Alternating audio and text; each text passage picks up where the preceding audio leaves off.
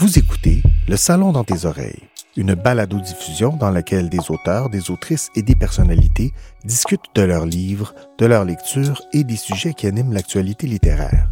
Les enregistrements ont été faits lors du dernier Salon du Livre de Montréal en novembre 2020. Ce contenu est aussi disponible en vidéo sur www.salondulivredemontréal.com. Bonne écoute et bonne lecture.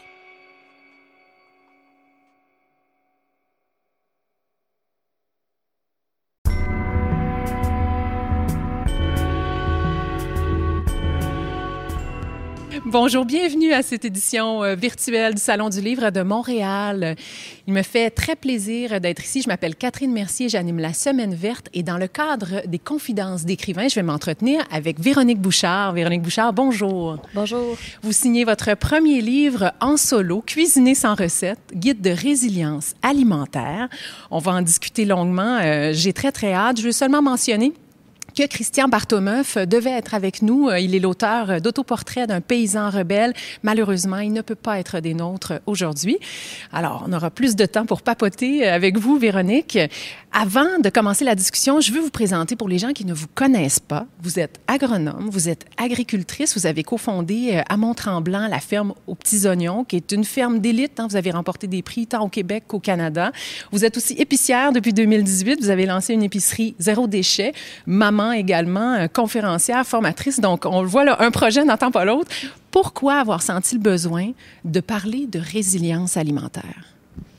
Bien, souvent, on parle d'autonomie alimentaire, puis je pense que c'est important aussi de, de, de, voir qu'on pourrait produire nos aliments, mais il faut le faire aussi d'une façon qui va être durable. Puis la, le, concept de résilience euh, fait euh, référence à la capacité d'un système de pouvoir résister aux chocs et aux perturbations. Oui. Puis quand j'ai écrit le livre, c'était dans une, euh, une, perspective de changement climatique, de changements globaux. Les scientifiques nous disaient, bon, on, on va faire face à des, des, pénuries éventuelles causées par des événements climatiques. Puis est arrivé la COVID oui. et là, on l'a expérimenté vraiment, la résilience de nos systèmes.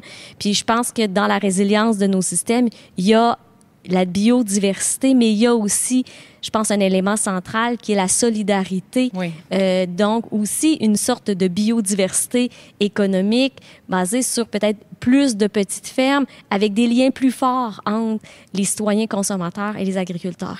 Oui, parce que je pense qu'il y a peu de gens peuvent dire euh, qu'au mois de mars, ils n'ont pas eu une petite frousse hein, quand on voyait euh, les radias dans les supermarchés, les longues files, les gens qui faisaient des provisions on ne connaît plus aujourd'hui, la plupart d'entre nous ne connaissons plus aujourd'hui d'agriculteurs. On, a oublié comment faire pousser notre propre nourriture. Vous, vous faites, partie de ceux qui peuvent, dire que oui, vous savez comment faire, vous savez comment vous nourrir, sûrement mieux que la moyenne de la population. Mais donc, on s'est rendu compte qu'on avait perdu ce lien-là. Et en fait, vous, c'est un plaidoyer pour reconnecter, en fait, à la fois avec les fermiers, mais aussi avec l'acte de cuisiner. Tout à fait. Puis, tu sais, l'idée de cuisiner sans recette, oui. c'est pas tant de, de, jeter les recettes, là, puis de, de ne plus suivre aucune recette. C'est plutôt de, de, de transformer notre rapport à la cuisine, plutôt que de partir de la recette et aller chercher les aliments sans se questionner d'où ils viennent, comment ils ont été produits, dans quel contexte. C'est plutôt de partir des aliments qui font du sens pour nous, euh, selon notre terroir où on est situé, selon les, les relations humaines aussi qu'on a, les, les fermiers qu'on connaît, qui sont dans notre communauté, et partir de ces aliments-là et choisir qu'est-ce qu'on va cuisiner. Donc, il faut se libérer un peu du carcan de la recette euh, pour pouvoir développer euh, une, une, autonomie, puis euh, aussi une liberté en cuisine qui va nous permettre de faire les bons choix d'aliments qui vont transformer l'agriculture de demain. Et quand vous parlez là, de cuisiner selon notre terroir, ça veut dire aussi être conscient de la saisonnalité des, des aliments, non? Tout à fait, oui. Puis il y a, y a, quelque chose de, de, de, très beau à découvrir dans la saisonnalité. Puis souvent, je donne l'exemple des, des, des, des, feuilles. Euh, au, à l'automne, les, les, couleurs à l'automne, ça, ça, dure un moment dans l'année. Si c'était ça à l'année, on serait peut-être blasé d'avoir toujours cette, ces belles couleurs. Mais c'est un peu la même chose à l'épicerie. Cette incroyable diversité peut être monotone parce qu'elle est là à l'année oui. aussi. Alors que quand on apprend à manger selon les saisons, euh, puis on n'a pas mangé de fraises fraîches de tout l'hiver, quand la première fraise euh, qu'on goûte euh, en juin, c'est la fête. Même chose quand on arrive à l'automne, puis on a l'habitude de manger selon les saisons. On n'a plus nécessairement envie de manger des tomates ou euh, de la laitue. On va avoir envie de se faire des potages réconfortants. Donc, il y a tout un plaisir à découvrir à travers la saisonnalité aussi, puis voir, ne pas voir ça comme étant se priver d'une diversité, mais c'est une toute nouvelle diversité. Puis cette variabilité-là, euh, apporte cette redécouverte, ce plaisir, cet émerveillement-là qui, qui vient avec chaque saison. Et écrire euh, ce, cet anti-livre de recettes, on pourrait dire, hein, euh, c'est pour vous une façon euh, de reconnecter à la fois le mangeur avec le fermier, mais aussi le mangeur avec le grand agro-écosystème? Est-ce que c'est une façon de se rendre compte qu'on a aussi comme consommateur un levier de changement? Oui, tout à fait, parce que le but, le but du livre, c'est ben, d'une part de conscientiser, mais ce qui est, dangereux avec toutes les crises qu'on connaît actuellement, c'est que si la conscientisation nous laisse sur un sentiment de colère et d'impuissance, on n'ira pas vers l'action. Fait que le livre rapidement donne plusieurs trucs vraiment concrets pour s'approvisionner autrement, euh, manger, cuisiner autrement et euh, pour nous permettre de découvrir qu'on a le pouvoir par la transformation de notre culture culinaire alimentaire, de transformer l'agriculture de demain. Ce qu'on choisit de mettre dans notre assiette va forcément influencer ce qui va être cultivé dans les champs. Oui. Évidemment, il y a des choses Bon, on va jamais mettre une croix sur le café, le chocolat, ça on s'entend. Mais euh, il y a un moment intéressant dans le livre où vous parlez des substitutions possibles. Parce qu'évidemment, tout le monde cuisine avec de l'huile d'olive. Il, y a, certains incontournables et vous proposez, j'aimerais vous entendre nous, donner quelques exemples, vous proposez des, des, des produits qui poussent ou pourraient pousser aussi euh, à plus grande échelle ici. Dans certains cas, on n'est pas tout à fait là. Mais qu'est-ce qu'on pourrait substituer, par exemple? On veut encourager nos agriculteurs ici, on veut changer justement cet agroécosystème. Bien, par les huiles, c'est un bel exemple. Souvent, on va, on va beaucoup faire la promotion de l'huile d'olive, qui est mhm. bon, une bonne huile pour la santé, mais on a d'autres très bonnes huiles pour la santé. Puis avec la santé, ce qu'il faut, c'est avoir une diversité. Donc, de consommer diverses huiles qui vont avoir différentes formes d'acides gras essentiels. Euh, on peut penser à l'huile de tournesol qui pousse bien ici, l'huile de mhm. cameline qui est, est émergente, mais ça peut être l'huile de soya aussi. Donc, on peut avoir des huiles locales qu'on intègre dans notre sans mettre une croix sur l'huile d'olive nécessairement, mais effectivement diversifier un peu. Hein? Oui, puis ce sont des grandes cultures qui pourraient remplacer là, le maïs soya OGM qui a pris une place énorme dans la géographie là, de notre territoire agricole au Québec. Euh, si on parle de grandes cultures aussi, on pourrait produire de la graine de citrouille, par exemple. Il y a des mm. études là, du MAPAC qui ont été faites qui dit, disent qu'on pourrait être concurrentiel avec la graine de citrouille qui se produit euh, en Europe.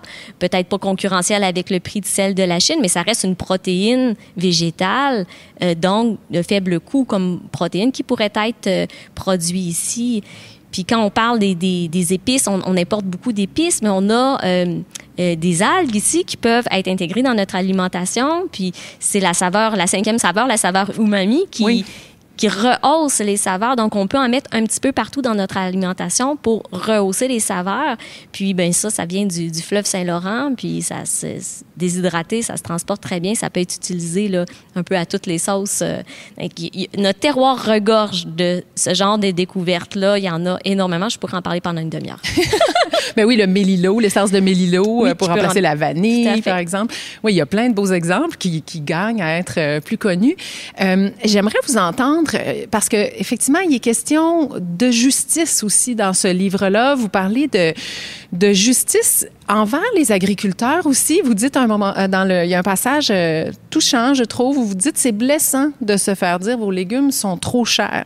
Et je pense que c'est souvent la perception qu'on a des légumes euh, qui proviennent d'ici, produits en régie biologique. Donc c'est blessant pour vous de vous faire dire c'est trop cher. C'est comme si on ne valorisait pas votre travail. Donc il y a cet aspect de, de justice là envers le juste prix. De, je dirais tout travail mérite rétribution. Mais il y a aussi une justice plus large avec les paysans, les travailleurs agricoles dans d'autres pays. Ça, c'est important pour vous aussi. Et c'est méconnu, je pense. Tout à fait.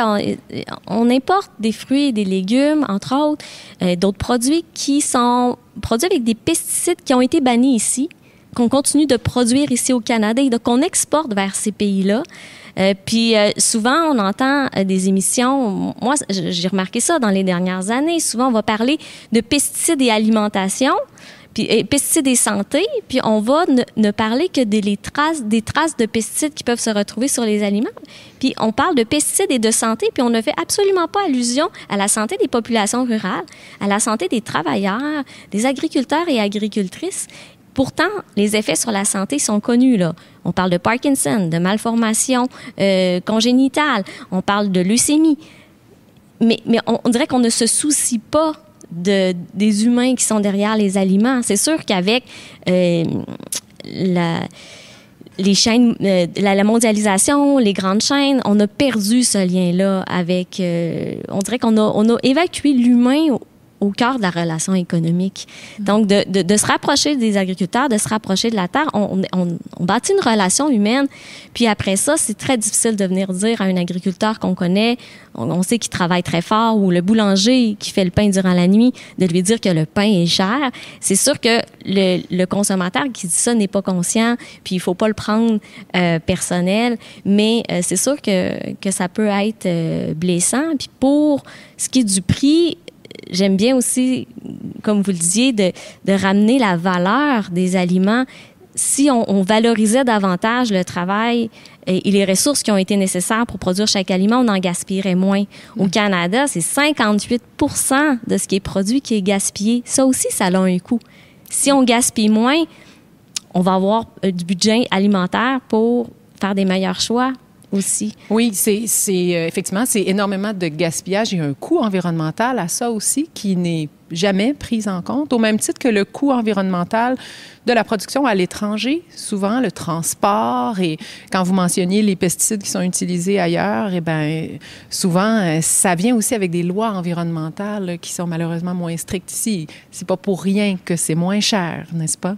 Tout à fait. Puis, tu sais, quand on parle d'autonomie alimentaire, c'est aussi cette autonomie-là de pouvoir choisir quel type d'agriculture on veut.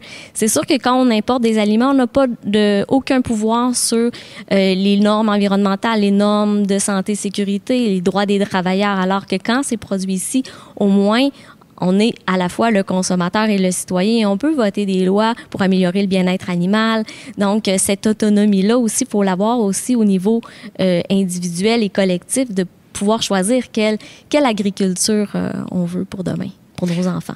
Qu'est-ce que vous aimeriez que les gens retiennent après la lecture du livre? Est-ce qu'il y a des, des, des, pistes qui vous apparaissent euh, très importantes pour, pour les gens à la maison? Mais je pense que ce qu'il faut retenir, c'est que on a le pouvoir de changer les choses et euh, les, solutions, elles existent.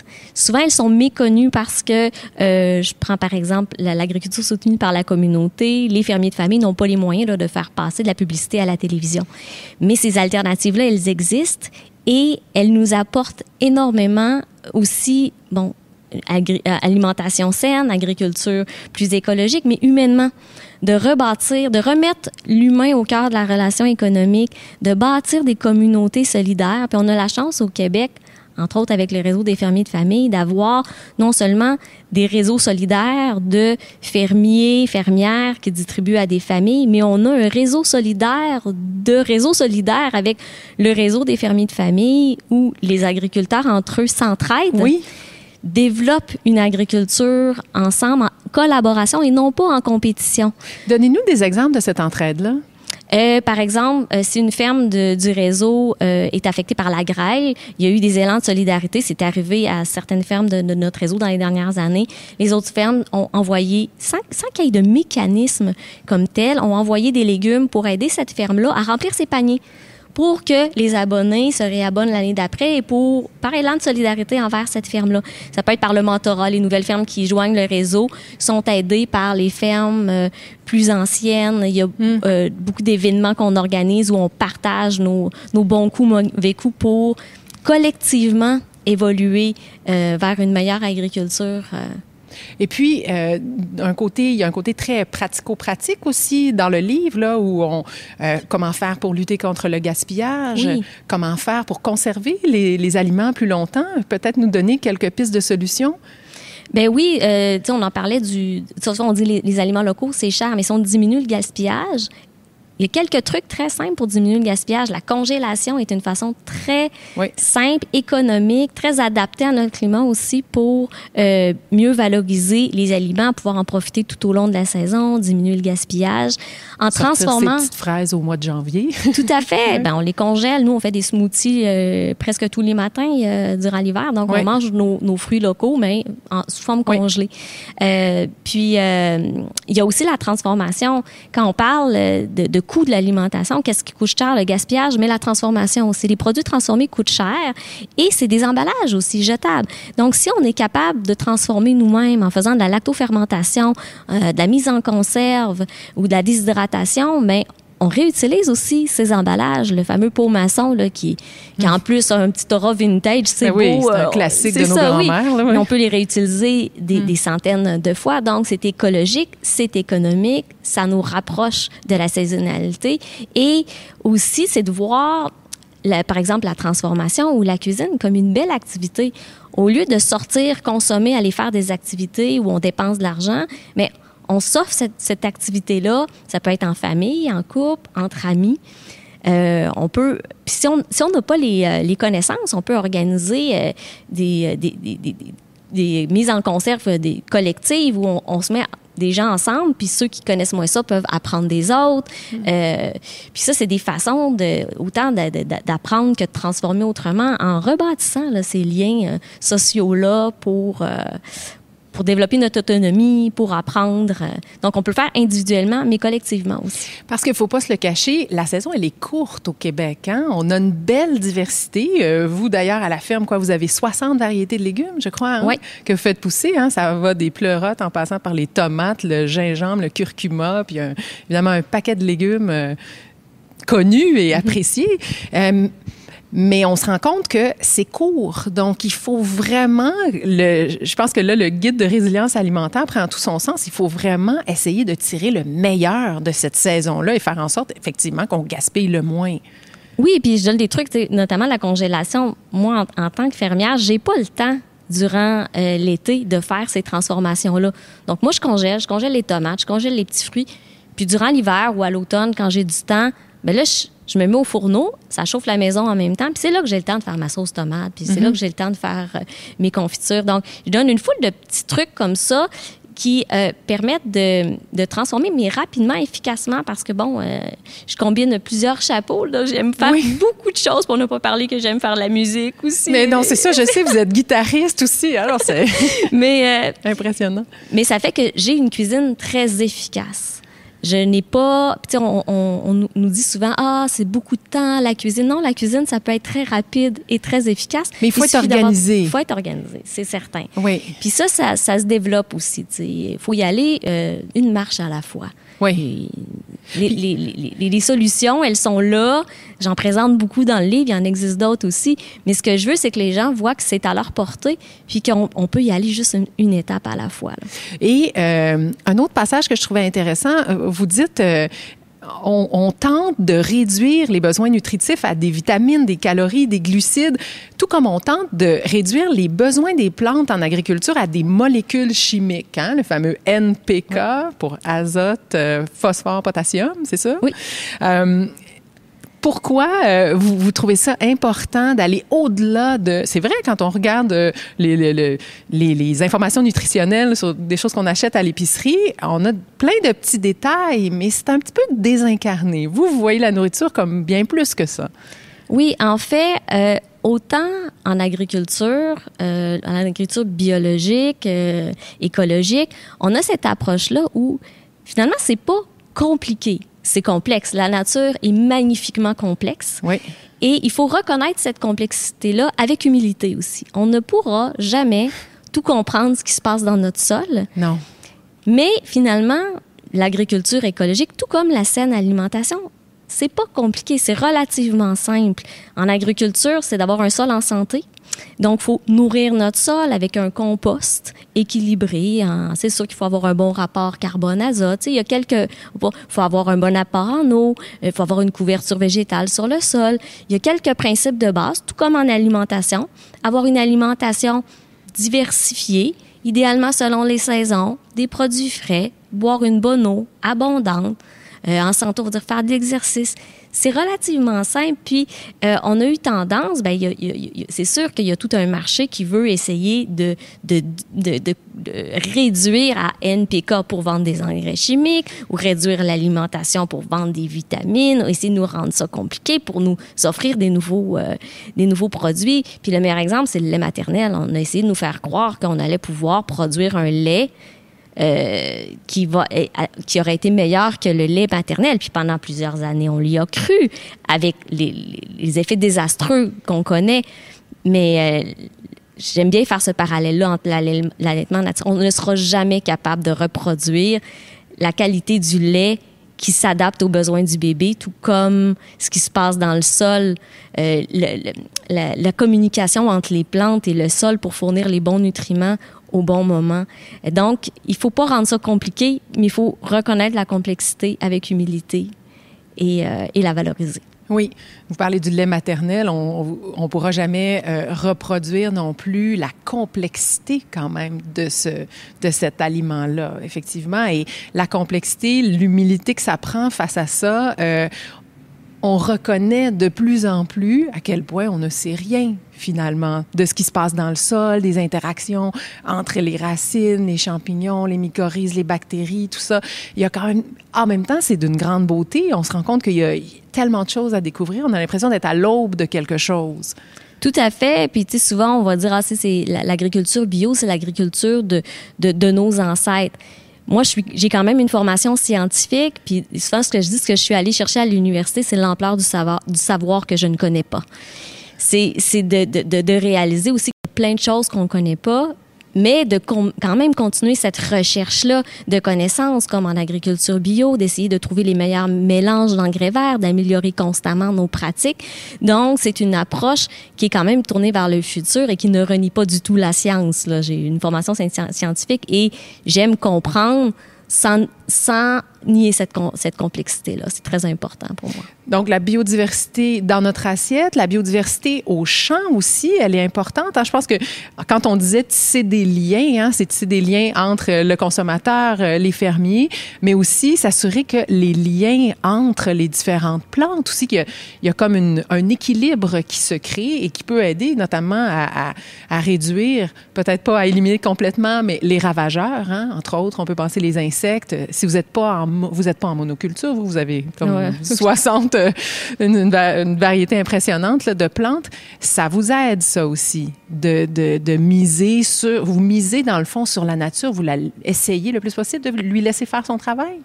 Euh, oui, tout à fait. Avec une 60 cultures sur 4 euh, hectares, euh, oui, il n'y a, pas de, très grande superficie d'un seul, d'un seul légume. Puis cette diversité-là aussi, je trouve qu'elle est importante aussi au niveau économique, qu'on ait des structures économiques, je parlais de, des économies plus solidaires, avec différentes formes aussi d'agriculture qui font partie d'un écosystème aussi euh, économique. Je pense que c'est important euh, de, d'essayer de reproduire au niveau aussi des structures économiques organisationnelles euh, ce qui se passe dans la nature, la collaboration, les symbioses, euh, beaucoup plus que la compétition et, et, et va nous permettre de, de, de, se nourrir là, plus sainement, euh, individuellement, collectivement euh, et plus humainement aussi.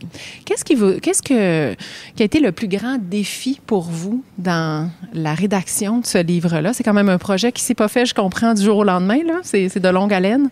Oui, c'est ça. Ce qui est difficile, c'est justement de combiner tous ces chapeaux puis d'avoir la détermination là, de, de, de, terminer euh, le processus parce que c'est peut-être cinq ans que je travaille sur euh, ce, ce, projet d'écriture-là. Fait que ça demande beaucoup d'autodiscipline pour euh, s'y remettre, surtout que je, travaillais sur le projet là, souvent durant l'hiver parce que durant l'été, on tombe dans un autre mode de vie. donc, de, de s'y remettre puis de persévérer, mais je pense que je suis quelqu'un qui est qui est très, très persévérante. Là. On nous a souvent dit dans notre parcours là, professionnel ben, d'établissement de, ah, faut pas faire des légumes à Mont-Tremblant, c'est pas le bon climat. Puis moi, quand on me dit c'est pas possible, on dirait que ça me motive juste encore plus à démontrer que ça va être possible. Puis je vais réussir à le faire quand même. Puis ce guide de résilience alimentaire, c'est parce que je pense vous sentiez, et vous en parlez dans le livre, vous sentiez le besoin de présenter aussi certaines techniques aux abonnés, notamment parce que de, vos paniers bio, parce que vous aviez déjà cette relation-là, hein, je pense, euh, sur une base hebdomadaire. Oui, fait 15 ans qu'à chaque semaine, j'écris aux abonnés et je leur donne des recettes, mais des trucs culinaires aussi pour apprendre à cuisiner les légumes qu'ils connaissent moins ou euh, des légumes comme le chou qui, qui peut être utilisé dans plusieurs recettes autres que juste le cigare au chou, la salade de, de chou. Puis ce livre-là, c'était très important pour moi aussi de montrer euh, que les solutions sont à notre portée. Fait que c'est vraiment une approche très positive, constructive, de dire les solutions sont là, puis euh, elles sont faciles somme toute. C'est pas compliqué. Puis souvent, on voit la cuisine comme, surtout celle qui est présentée par les grands chefs, comme quelque chose qui est inaccessible, alors que la saine alimentation, puis une, bonne cuisine euh, en lien avec euh, notre terroir, c'est très accessible. Il y a quand même quelque chose d'étonnant. On n'a jamais autant gaspillé dans l'histoire de l'humanité, c'est certain qu'on n'a jamais autant gaspillé de nourriture. On est extrêmement riche quelque part puisqu'on peut se permettre de, pardon, de gaspiller autant. En même temps, on n'a jamais aussi peu cuisiné. Il n'y a pas un paradoxe, là? On consomme beaucoup de livres de recettes, les émissions de cuisine euh, à la télé. Euh, c'est quand même une industrie qui est foisonnante, mais on cuisine peu. Bien, c'est certain que, euh, ah ben, avec tout, on, parle des émissions, les chefs et les photos Instagram, ça peut miner notre confiance aussi. Euh, tout comme l'image corporelle, c'est de regarder des, des, des, des, photos retouchées. Après ça, on regarde le plat qu'on a cuisiné. Mon Dieu, il a l'air moins, non, moins. Ça n'a jamais l'air comme sur la photo. Je sais pas vous là, mais non. moi. J'en parle dans le livre aussi de se couper de la publicité pour vivre dans le monde réel un peu, puis se redonner euh, la confiance, gagner le temps aussi qu'on perd, puis à, être sur tout euh, Internet, euh, les, les, médias aussi, et euh, couper cette publicité-là parce que la publicité nous oriente vers les profits de ces compagnies-là et non pas sur qu'est-ce qui est bon pour nous. Mm-hmm. Donc, pour moi, je pense qu'une des premières étapes quand on veut faire des changements, c'est d'avoir une, prise de conscience, une réflexion critique sur la publicité et d'essayer de, se couper le plus possible de cette publicité-là, qui oriente pas nécessairement nos choix de, consommation. Euh, vers notre bien-être et ceux de nos communautés. Et ne pas se brimer non plus. Hein? Quand on ouvre le frigo, qu'on voit ce qu'on a dans le frigo, être capable de euh, ben, de, réinventer la recette soi-même. Hein. C'est un peu ça les pistes que vous nous donnez aussi euh, à la fin du livre. C'est des, variations sur, un, sur des thèmes. Oui, l'idée, c'est d'avoir, bon, le livre qui est ouvert, puis on, l'adapte avec ce qu'on a de, de, disponible. Je suis allée ressortir les bases, les principes de base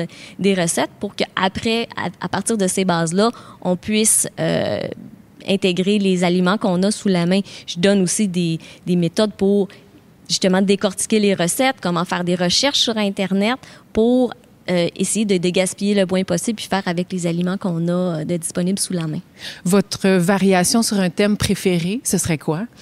Euh, ben, je parle souvent de la soupe tonkinoise ou du rouleau de printemps ou du pokéball. Puis souvent, comment on le fait? On met les, ingrédients à disposition sur la table. C'est souvent beaucoup de légumes frais selon les saisons. Puis chacun compose son bol, puis ou fait son rouleau euh, soi-même. Donc, c'est une façon aussi de manger autrement où euh, on, cuisine ensemble, puis on mange en euh, choisissant les, aliments qu'on trouve appétissants. Avec cette façon-là, un peu plus différente, plus festive, où les, enfants sont intégrés à la préparation, c'est une façon intéressante aussi de montrer qu'on peut manger autrement.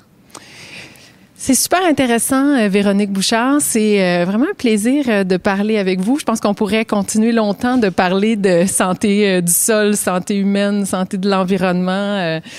justice, etc. Plein de beaux thèmes que vous abordez dans ce livre-là. bravo, ça a été un plaisir. Alors, je rappelle, Véronique Bouchard est l'autrice de Cuisiner sans recette, un guide de résilience alimentaire. C'est publié chez Éco-Société. Merci beaucoup d'avoir été là. Merci beaucoup.